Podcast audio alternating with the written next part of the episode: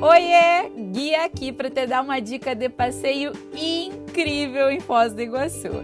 Porque assim, ver as cataratas de pertinho já é muito emocionante, né?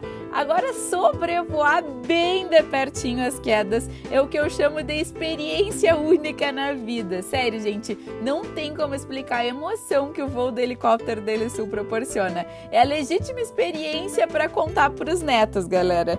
O voo sai bem de pertinho da entrada do Parque Nacional do Iguaçu e tem duração de mais ou menos uns 10 minutos.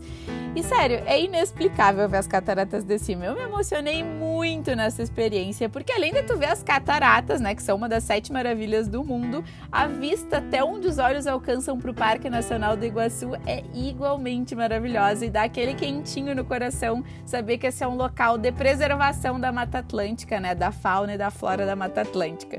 Então, a dica que eu te dou é, se tu puder, adiciona essa atividade no teu roteiro e depois volta aqui para me contar e para contar para os outros viajantes como foi a tua experiência, beleza? Um beijo da Guia e até o próximo Guia Podcast.